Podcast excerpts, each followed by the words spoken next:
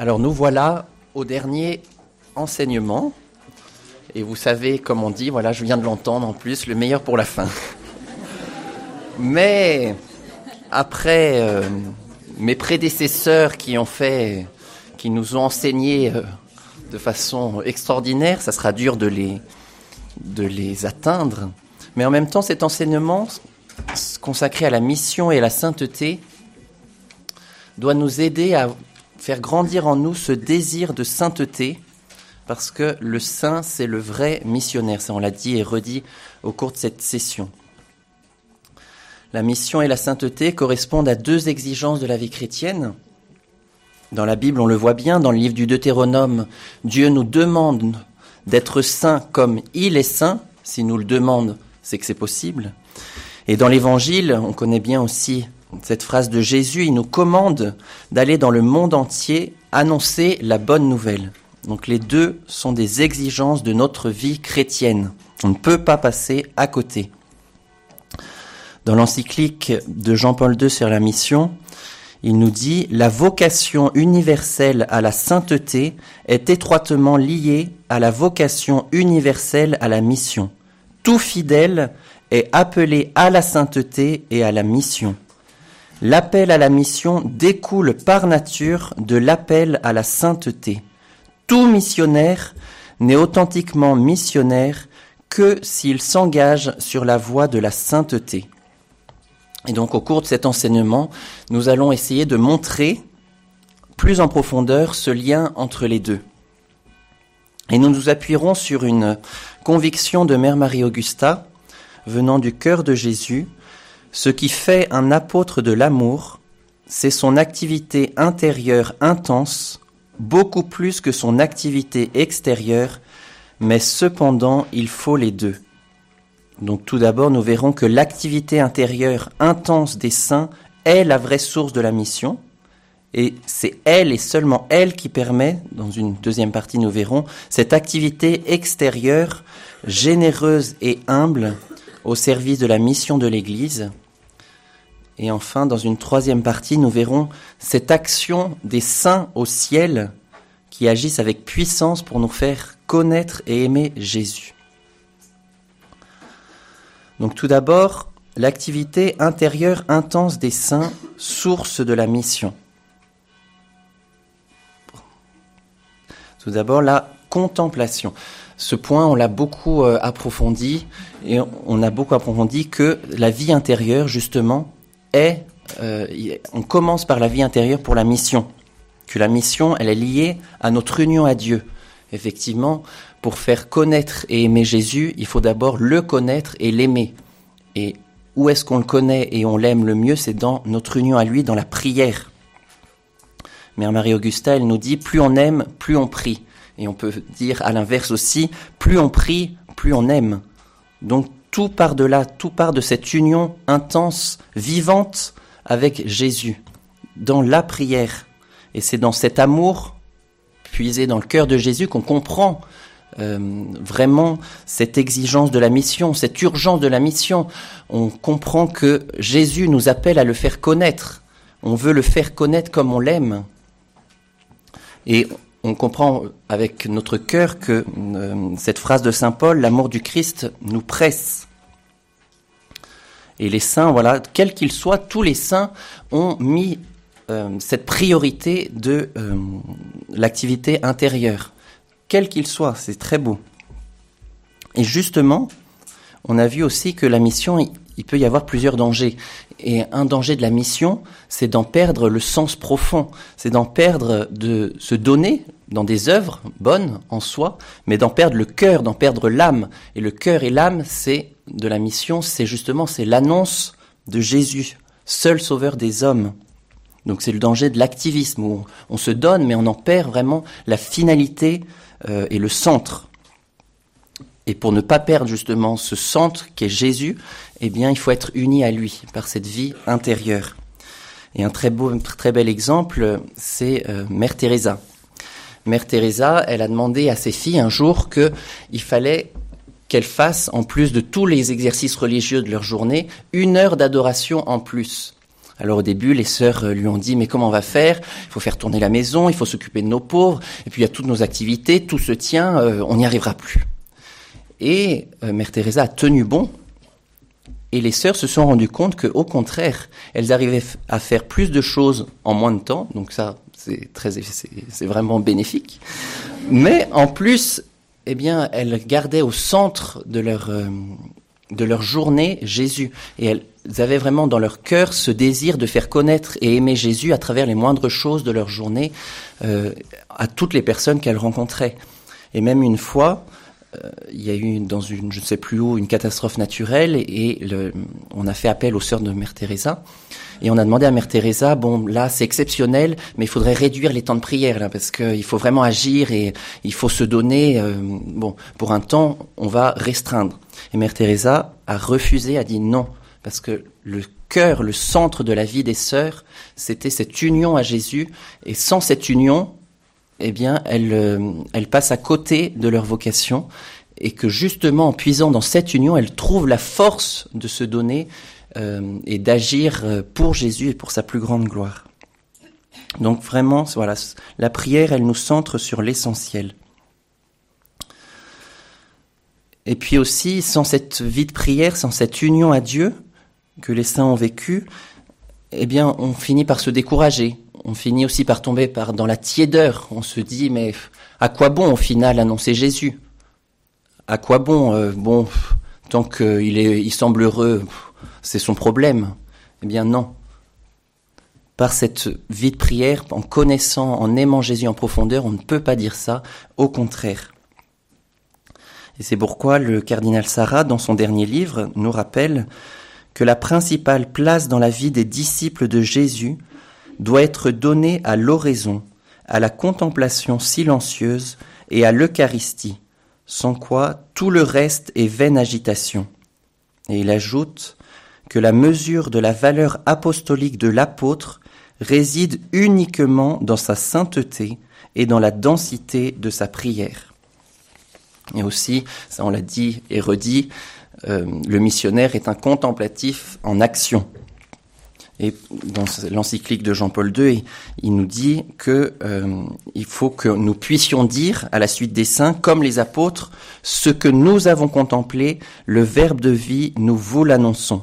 Donc, il faut d'abord faire cette expérience intense de cette union avec Dieu dans la prière pour pouvoir l'annoncer et pour pouvoir avoir un zèle missionnaire toujours plus intense, pour toujours plus euh, et qui se renouvelle sans cesse.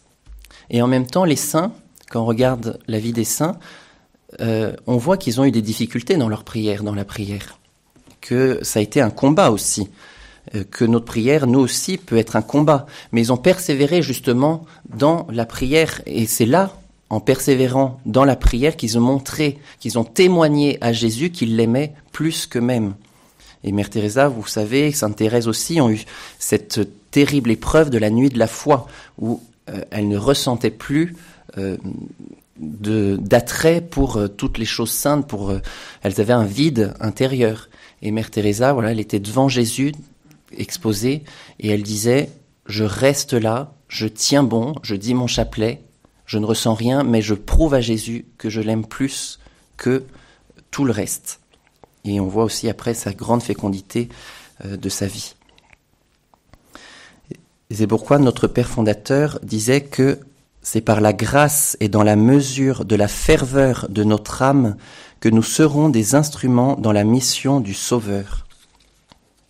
Donc nous voyons que la prière, cette vie d'union à Dieu, est la source de la mission, et la mission est également fécondée par l'offrande. Donc c'est un deuxième point, la mission est fécondée par l'offrande. À l'heure d'aujourd'hui, euh, lorsqu'on parle d'offrir, d'offrir des sacrifices, euh, on peut être mal vu. C'est une dévotion de nos grands-pères ou arrière-grands-parents. Mais justement, eh bien, on peut se demander si cette dévotion ne serait pas aussi bénéfique pour nous. C'est ce que nous interpelle euh, Benoît XVI dans son encyclique sur l'espérance que pour nous aussi, ça pourrait être une perspective judicieuse. Ce fait d'offrir et tous les saints ont offert, euh, pour nous aussi, ça peut nous aider dans notre vie et ça peut nous, ça féconde la mission.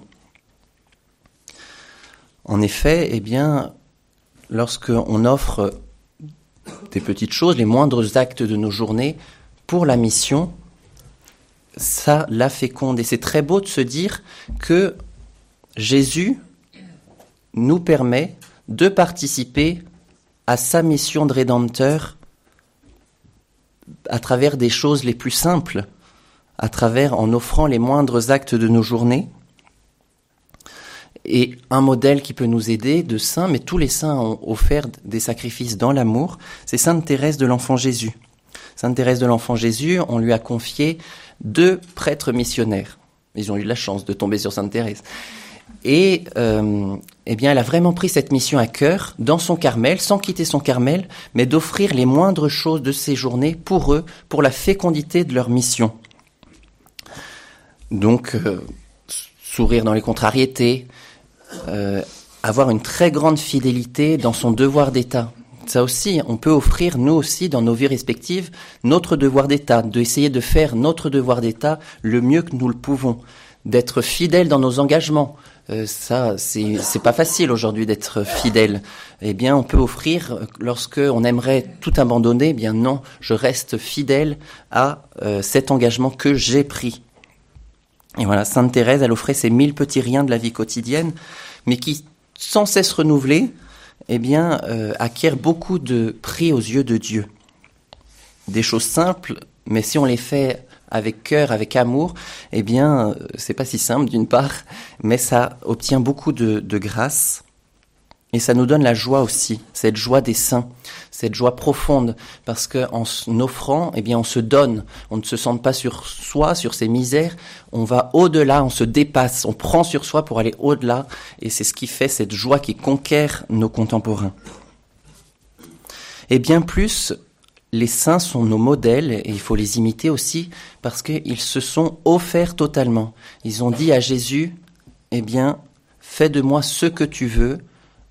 Euh, je sais que tu me connais mieux que je me connais et dispose de ma vie comme tu l'entends. Pour ta plus grande gloire, pour la mission et aussi pour notre plus grand bonheur. Et un très bel exemple, on en a parlé à plusieurs reprises, c'est Marthe Robin. Marthe Robin, une paysanne de la Galore, qui, il faut pas croire, a eu ses peurs comme nous, eh bien, a, résisté à cet appel de Dieu à tout donner pour le suivre. Elle avait ses vues humaines, elle avait ses projets qui étaient beaux, qui étaient aussi grands, mais Jésus lui demandait plus. Et euh, par sa grâce, elle a réussi à dire à Jésus qu'elle s'offrait totalement à sa suite. Et elle nous dit, Jésus, je l'ai vu courant à travers le monde, chargé de sa croix, et cherchant des âmes pour la porter avec lui.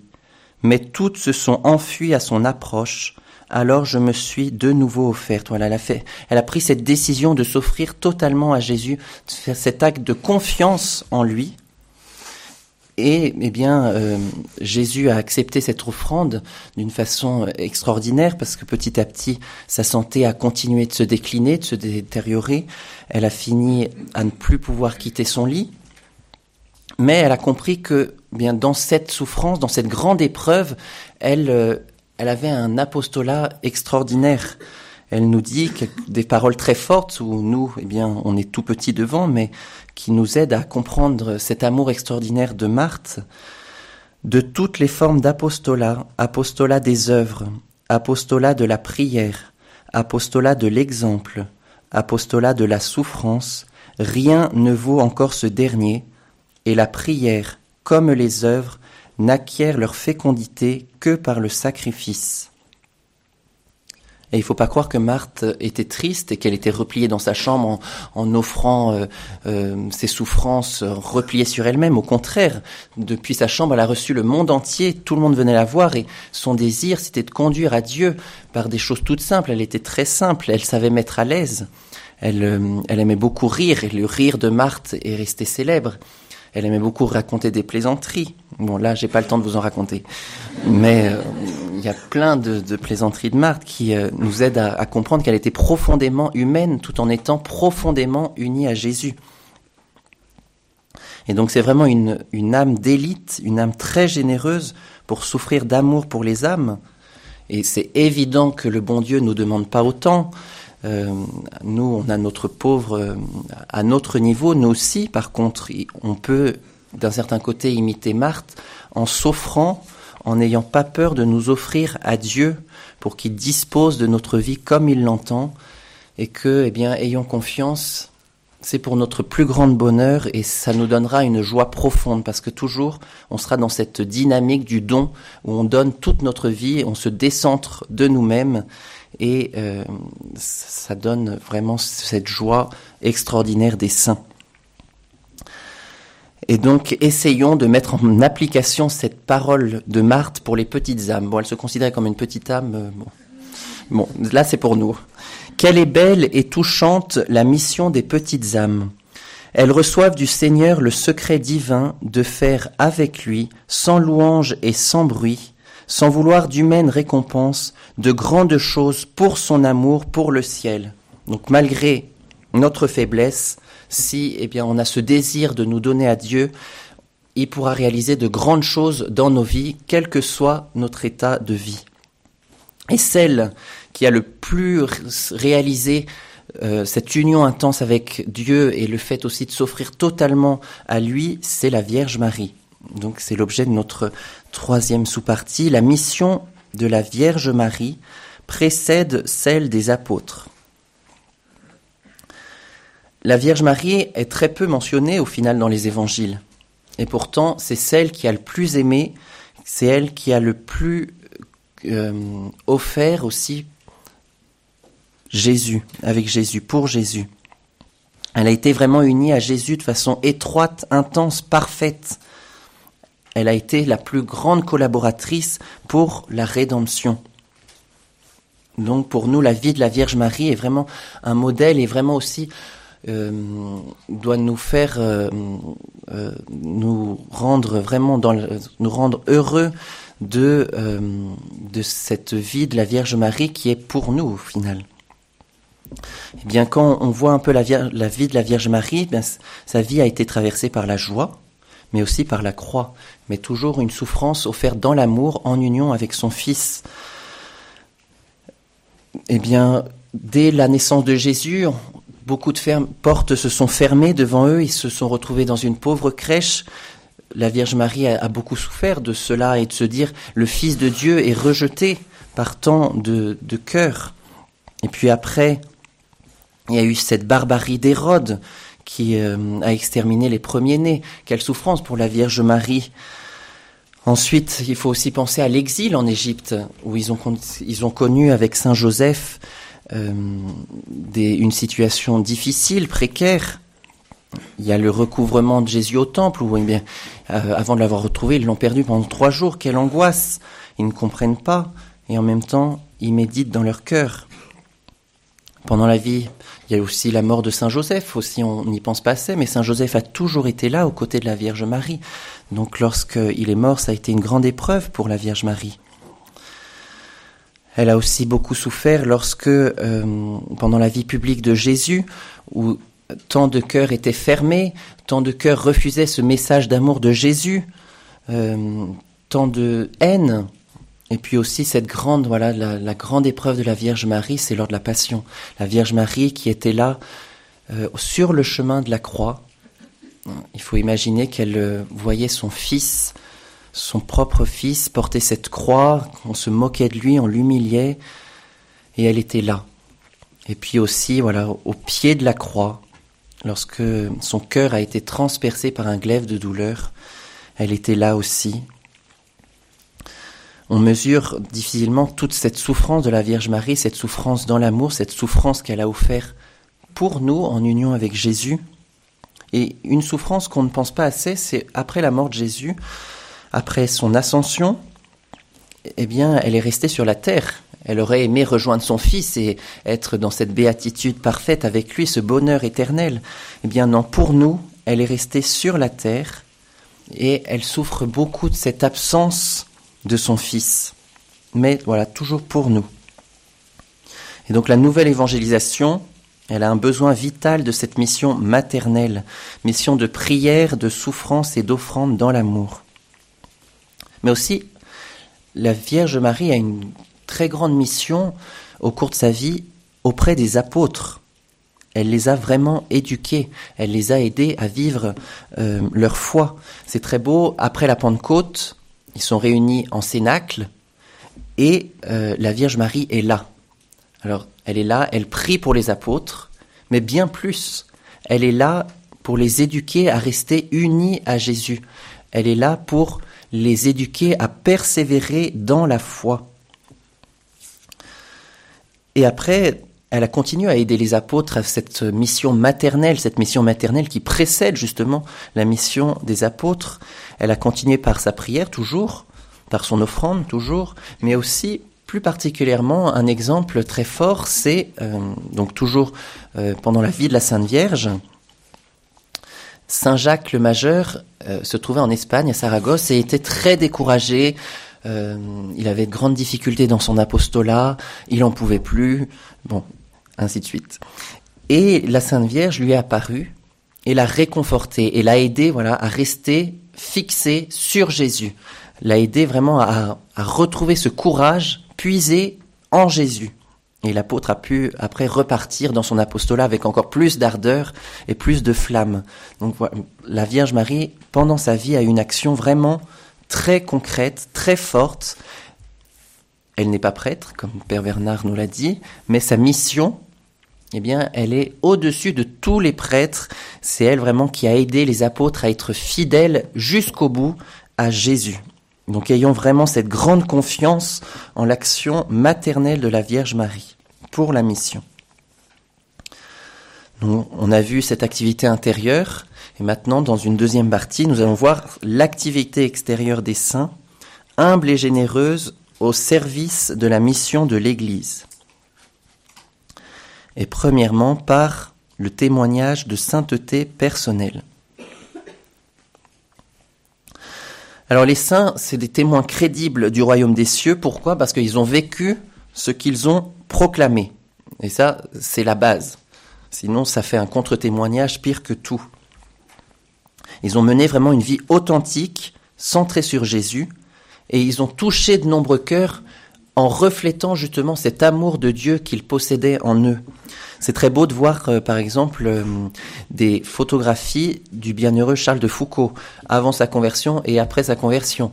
Il y a vraiment une euh, transformation qui se voit dans ce regard intense et plein de, de flammes et d'amour qui peut que nous toucher. Et donc Benoît XVI nous dit que avant même d'être une action, la mission de l'Église est un témoignage et un rayonnement.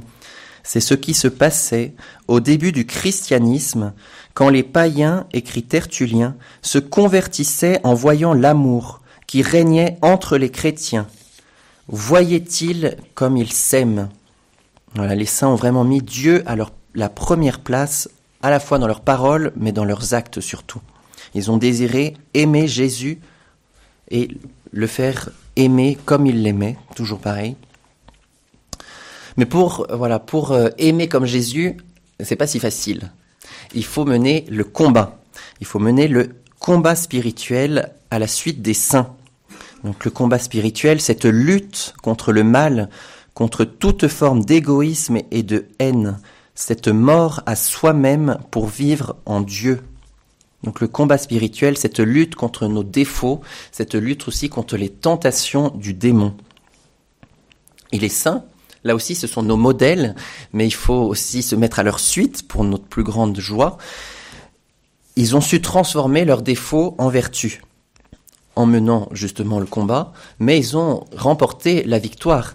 Un très bel exemple, c'est Saint François de Sales. Saint François de Sales avait un caractère très colérique. Donc quand il était enfant, euh, ses parents avaient accueilli un protestant.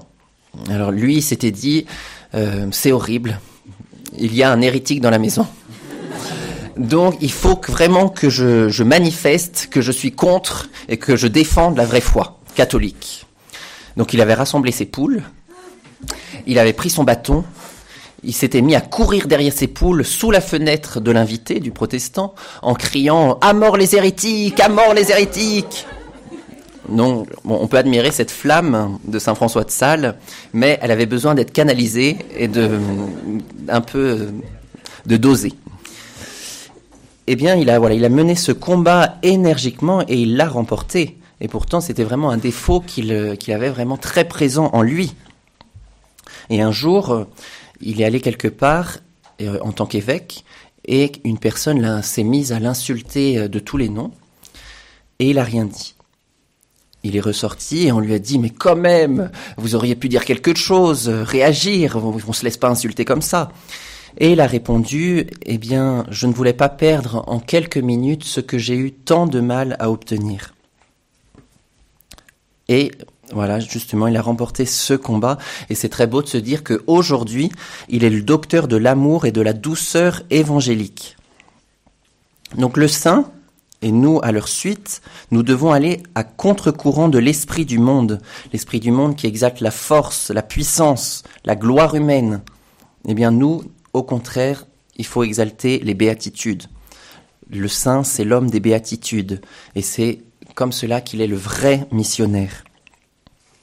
Parce que, euh, justement, de cette vie selon les béatitudes, euh, la douceur, la pauvreté, l'acceptation des souffrances et des persécutions, ce désir de sainteté, de justice, de paix, de charité, de pureté, eh bien de tout cela découle une profonde joie intérieure.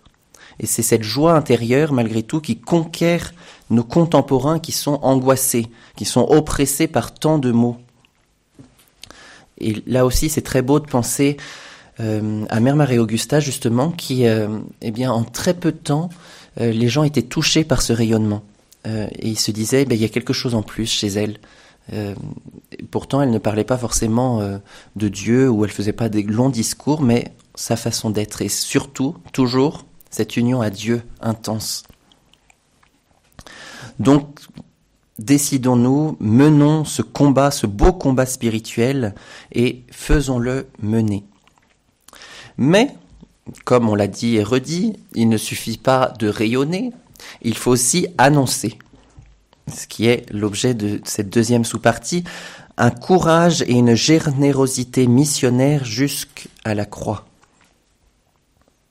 Donc voilà, il faut témoigner. C'est vraiment une étape préliminaire de rayonner, de mener ce combat. C'est nécessaire pour la mission. Mais aujourd'hui, nos contemporains sont si éloignés de Dieu, ont bâti leur vie tellement loin de lui qu'il faut aller plus loin, qu'il faut avoir le courage d'aller plus loin, qu'il faut avoir le courage d'annoncer à la suite des saints missionnaires l'évangile à temps et à contre-temps. Et là aussi, euh, il y a tant de saints qui peuvent nous aider, qui ont préféré témoigner de la vérité jusqu'au martyr plutôt que de céder aux pressions de la mentalité ambiante. Et toujours pareil, parce qu'ils ont été conquis par Jésus à la base et qu'ils sont restés très unis à lui pendant toute leur vie et qu'ils ont compris voilà cette urgence du salut des âmes. Et ils ont été d'une générosité extraordinaire. Rien, euh, on peut voir la vie des apôtres. La vie des apôtres, euh, après la Pentecôte, ils sont partis dans le monde entier. Saint Thomas, euh, selon la tradition, il évangélise d'abord la Syrie et la Perse, et puis après il se rend jusqu'en Inde. Saint Paul, alors Saint Paul, lui, c'est un, modèle euh, de missionnaire extraordinaire. Euh, avec euh, les pour se déplacer c'était compliqué mais en même temps voilà il y allait pour Jésus pour conquérir à Jésus. Et il a connu beaucoup de difficultés mais il a persévéré dans cet apostolat. Alors il nous dit j'ai connu la fatigue la prison les coups le danger de mort Trois fois j'ai subi la bastonnade, une fois j'ai été lapidé, ainsi de suite. Bon, j'arrête là parce que. Mais voilà, jamais découragé et toujours à continuer. Et donc ça, ça montre aussi quelque chose de très profond qui peut nous aider aussi en tant que missionnaire, c'est que euh, c'est pas le succès apparent qui fait la fécondité de notre mission. Mère Marie Augusta disait que l'apôtre n'a pas d'échec quand il est apôtre de l'amour. Vous aurez des échecs de forme, des contrariétés, des humiliations, des critiques, tout cela des coups de fouet, mais des échecs de fond jamais. Donc c'est vrai que, eh bien, à l'heure d'aujourd'hui, on peut ressentir cet échec. Euh, on s'est donné à fond dans une mission et puis euh, on a eu beaucoup de réflexions hostiles. Euh, ou sinon on a eu peu de personnes qui sont venues à, notre euh, à notre rassemblement alors qu'on a collé des images de Notre-Dame des Neiges partout, partout, partout, euh, ainsi de suite. Bon là c'était pas le cas. Hein. Et mais pourtant voilà, on sait pas, c'est pas nous qui touchons les cœurs, c'est Jésus et on ne sait pas ce qui se passe dans les âmes. C'est Jésus qui agit. Nous, on est des pauvres instruments. Il faut aussi défendre la vérité en parole et en acte. Ça aussi, ça fait partie de notre devoir. Euh, Mère Teresa, ne l'oublions pas, lorsqu'elle a reçu le prix Nobel de la paix, euh, devant tous ces gens bien habillés, elle n'aimait pas parler en public, Mère Teresa. Eh bien, elle a condamné l'avortement. Elle se faisait l'ambassadrice de la vérité, l'ambassadrice des tout petits. Et Benoît XVI nous dit que aujourd'hui encore, des disciples du Christ n'épargnent ni leur temps ni leur énergie pour servir l'Évangile. Il faut que des jeunes se laissent embraser par l'amour de Dieu et qu'ils répondent généreusement à son appel pressant, comme tant de jeunes bienheureux et saints l'ont fait dans le passé, mais aussi à des époques plus récentes. En particulier, je vous assure que l'Esprit de Jésus vous invite aujourd'hui, vous les jeunes, à porter la belle nouvelle de Jésus aux jeunes de votre âge. Donc aujourd'hui, hier on a vu tous ces saints et puis la flèche qui avance, qui avance, ben, elle continue d'avancer et aujourd'hui c'est à notre tour de euh, d'être saints pour euh, être de grands missionnaires et peut-être, bon, Jésus nous appelle à partir au Japon euh, ou à l'autre bout du monde, au Grand Nord, mais surtout Jésus nous appelle à être missionnaires dans nos différents milieux de vie, dans nos familles. Et une gage, un une, nécessité euh, vraiment euh, importante pour la mission, c'est l'humilité. Donc c'est l'objet de cette troisième sous-partie, l'humilité des saints, gage de la mission de l'Église. Il ne peut pas y avoir de mission sans humilité. Et là aussi, euh, lorsqu'on regarde la vie des apôtres, ça peut nous aider. Euh, si on compte sur nos propres forces, eh bien on tombe. Si euh, on est trop sûr de soi, eh bien on ne peut pas tenir. Saint Pierre, il a, il a proclamé qu'il suivrait Jésus jusqu'au bout. Eh bien, au moment de la Passion, il l'a renié trois fois. Et en même temps, c'est très beau de voir que Saint Pierre ne s'est pas découragé, mais a demandé pardon et que après cette leçon très dure pour lui, euh, qui a été dure pour lui toute sa vie, eh bien, la, lui a servi à ne plus compter sur lui-même, mais vraiment sur Jésus. C'est Jésus le missionnaire. Sans lui, nous ne pouvons rien faire. Et donc, euh, l'agent principal de l'évangélisation, le protagoniste de la mission, c'est l'Esprit Saint. Nous, toujours de pauvres petits instruments. Mais il faut aussi les instruments. Hein. Et donc un grand danger peut, euh, peut arriver aujourd'hui dans la mission, c'est la recherche du succès humain. C'est faire au final sa propre mission. Et donc lorsqu'on fait, on cherche sa propre mission, eh bien il faut adapter notre message parce que Jésus, il est trop radical, donc il faut taire certaines vérités, euh, dire certaines autres, ou euh, etc. Et eh bien là, voilà, on ne fait plus la mission de Jésus, la mission de Jésus qui est le salut des âmes. Et le cardinal Sarah, en parlant de prêtre, il a des paroles très fortes. Il dit Mes frères, soyons inquiets si nous rencontrons que le succès, l'approbation et les applaudissements. Peut-être est-ce le signe que nous ne marchons plus sur les pas de Jésus qui ne peuvent conduire qu'à la croix. Donc le grand missionnaire, comme nous l'avons dit et redit, c'est Jésus. Nous, nous sommes ses instruments, ses collaborateurs, mais il a besoin de collaborateurs. Et les grands collaborateurs, c'est les saints au ciel. Donc c'est la troisième partie. Les saints au ciel intercèdent sans cesse pour le salut des âmes. Premièrement, la mission ne s'achève pas sur la terre. Alors dans une très belle homélie euh, de Benoît XVI, le jour de la Toussaint, il nous dit Les saints ne constituent pas une caste restreinte d'élus, mais une foule innombrable vers laquelle la liturgie nous invite aujourd'hui à élever le regard. Nous ne connaissons pas le visage ni même le nom de la plupart d'entre eux, mais avec les yeux de la foi, nous les voyons resplendir tels des astres emplis de gloire dans le firmament de Dieu. Donc les saints vraiment euh, sont euh, contemplent Dieu, sont dans un bonheur éternel, une joie profonde. Ils resplendissent cette lumière de Dieu et en même temps ils sont très proches de nous. En voyant Dieu, ils n'ont qu'un seul désir, c'est de nous donner ce même bonheur, cette même joie, de nous mettre sur ce chemin du ciel. Euh, et du haut du ciel, ils agissent avec puissance. Donc invoquons souvent l'aide des saints. Et un très bel exemple, euh, on en a beaucoup parlé, c'est Sainte Thérèse de l'Enfant Jésus. Sainte Thérèse de l'Enfant Jésus, elle disait au cours de sa vie, je voudrais en même temps annoncer l'évangile dans les cinq parties du monde et jusque dans les îles les plus reculées. Alors elle avait un zèle extraordinaire tout en ne quittant pas son Carmel pendant sa vie. Mais en même temps, aujourd'hui, eh bien, on peut dire qu'elle réalise ce grand désir. Ces reliques euh, n'arrêtent pas de bouger. n'arrêtent pas de bouger dans le monde entier. Et c'est extraordinaire parce qu'elle euh, elle suscite, elle, une évangélisation spontanée. Elle attire des foules, elle convertit. Euh, donc bon, prenez des reliques de Sainte Thérèse dans, dans les différentes missions, ça, ça marche bien. Et quelque chose, voilà, les reliques de Sainte Thérèse ont beaucoup apporté à la Russie. Euh, elle est arrivée en Russie en 1999. Donc après la chute de l'URSS, les, les reliques ont pris l'avion. Première difficulté, parce qu'il faut savoir que bah, le reliquaire était très lourd, donc c'était un colis très très lourd. Bon, ça, c'est passé.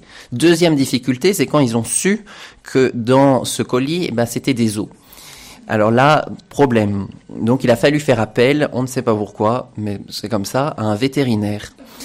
Et à partir de là, tout est rentré dans l'ordre et les reliques sont arrivées en Russie. Et on a une photo très célèbre, euh, justement, euh, du reliquaire porté euh, par six gardes du Kremlin devant un immeuble du KGB. Donc Sainte Thérèse, à l'exemple de la Sainte Vierge, elle passe partout. Et justement, la mission de la Vierge Marie au ciel, elle a une mission toute particulière. Voilà, c'est l'objet d'une deuxième sous-partie. En effet, la Vierge Marie, voilà, toute sa vie, elle a été tournée vers Dieu. Toute sa vie, c'est vraiment un modèle pour nous d'union à Dieu, d'amour de Dieu. Et au ciel, quand elle est arrivée au ciel, elle a été couronnée euh, mère du euh, reine du ciel et de la terre. Et bien plus que reine, elle est aussi notre mère, elle est mère de Dieu et notre mère. Donc elle a une mission toute particulière euh, pour la mission. Et on le voit, et c'est très touchant, et on peut beaucoup remercier toutes ces apparitions de la Vierge Marie. Elle ne nous laisse pas seuls, elle agit aussi, elle, avec beaucoup, beaucoup de puissance. Elle veut déjà nous faire comprendre qu'elle nous aime, qu'elle aime tous les hommes et qu'elle veut les aider sur ce, sur cette terre. Euh, euh, Notre-Dame de Guadeloupe euh, nous dit, Guadeloupe nous dit, j'aimerais qu'une église soit érigée ici rapidement afin que je puisse vous montrer et vous donner mon amour, ma compassion, mon aide et ma protection. Voilà cette action maternelle de la Vierge Marie. Puis il existe aussi bien d'autres apparitions où elle nous éduque comme elle a éduqué les apôtres à la prière. Elle nous redit à chaque fois, elle apparaît avec des chapelets à Lourdes, elle est apparue avec un chapelet, l'importance du, de prier le chapelet, la puissance de cette prière humble mais si efficace qui nous aide voilà sur ce difficile chemin sur la terre. Et puis Notre-Dame de Fatima aussi a montré aux trois enfants le ciel, la beauté du ciel, les a conquis à cette joie, ce bonheur éternel et en même temps, elle a voulu leur faire comprendre l'importance de cette vie sur la terre, l'importance de la mission sur la terre, en leur montrant l'enfer. Elle voulait pas leur faire peur, mais voulait vraiment les, les, aider à comprendre cette importance du salut des âmes et à travers eux, c'est pour nous aussi de comprendre que sur cette terre, nous sommes en pèlerinage et que nous devons préparer notre éternité et en préparant notre éternité, préparer aussi tous ceux que nous rencontrerons à cette éternité, à leur faire prendre conscience que, eh bien, on n'est pas euh, immortel sur cette terre, mais qu'on a une âme immortelle pour ce bonheur éternel. Et ici, Notre-Dame des Neiges, première de cordée, peut nous aider à éduquer nos cœurs pour être d'authentiques témoins de son Fils Jésus. Donc n'ayons pas peur de souvent la prier. Elle agit et elle fait des miracles extraordinaires. Et enfin, terminons par, en voyant ces saints qui agissent au ciel, la Vierge Marie, que, eh bien, pour nous aujourd'hui, cet appel à la sainteté. Parce que tous ces exemples de bienheureux euh, c'est beau de les, de les admirer, c'est bien, mais il faut aussi se mettre à leur suite. Et l'Église a un urgent besoin de saints pour rayonner justement cette joie de l'Évangile. Les saints euh, sont joyeux, sont heureux d'être à Dieu. Mais comment être saint? Alors toujours Benoît XVI, dans cette homélie pour la Toussaint, nous dit la recette. On peut répondre à cette interrogation tout d'abord par une négation. Pour être saint, il n'est pas nécessaire d'accomplir des actions et des œuvres extraordinaires, ni de posséder des charismes exceptionnels. Jusqu'à là, facile. Bon, la deuxième chose, c'est un peu plus dur. On peut ensuite répondre par une pardon. Euh, oui, si. On peut répondre ensuite par une affirmation. Il est nécessaire avant tout d'écouter Jésus et de le suivre sans se décourager face aux difficultés. Donc voilà, le saint, c'est celui qui se met à l'école de Jésus et qui, malgré ses faiblesses, malgré ses lourdeurs, eh bien, tous les jours a ce désir de le suivre et tous les jours, voilà, il ne se décourage pas parce que Jésus est là et qu'il se met vraiment à son école. Donc par conséquent, à l'heure actuelle, l'urgence n'est pas de renouveler les méthodes pastorales, ni de mieux organiser et de mieux coordonner les forces de l'Église. Il faut susciter un nouvel élan de sainteté chez les missionnaires et dans toute la communauté chrétienne, nous dit Saint Jean-Paul II dans son encyclique. Et donc, c'est pourquoi ayons ce grand désir de sainteté qui est un désir qui nous conduit à la joie, au bonheur. Ayons confiance, Mère Marie-Augusta nous dit, ne croyez pas qu'il soit folie de désirer être de grands saints, et répétons-nous souvent cette phrase de Mère Teresa, je veux, je vais, avec la grâce de Dieu, être saint. Et c'est comme cela que nous participerons le plus activement à la mission. Donc pour conclure, il n'y a pas de mission possible sans sainteté, et c'est parce que le saint, c'est celui qui participe le plus activement à la mission de l'Église, par toujours, en premier, son union intense, étroite, parfaite avec Dieu. Il collabore avec Jésus, en portant sa croix, eh bien toutes nos vies sont traversées par la croix, en offrant toute sa vie pour le salut des âmes. Mais aussi le saint est celui qui rayonne Jésus, qui rayonne son amour en menant ce combat spirituel. Par son, zèle, généreux et humble, il est un véritable instrument du Rédempteur. Donc comme je viens de le dire, n'ayons pas peur et répondons à l'appel de la Sainte Vierge, soyons saints, vite saints, grands saints. Et c'est comme ça que nous deviendrons d'authentiques missionnaires.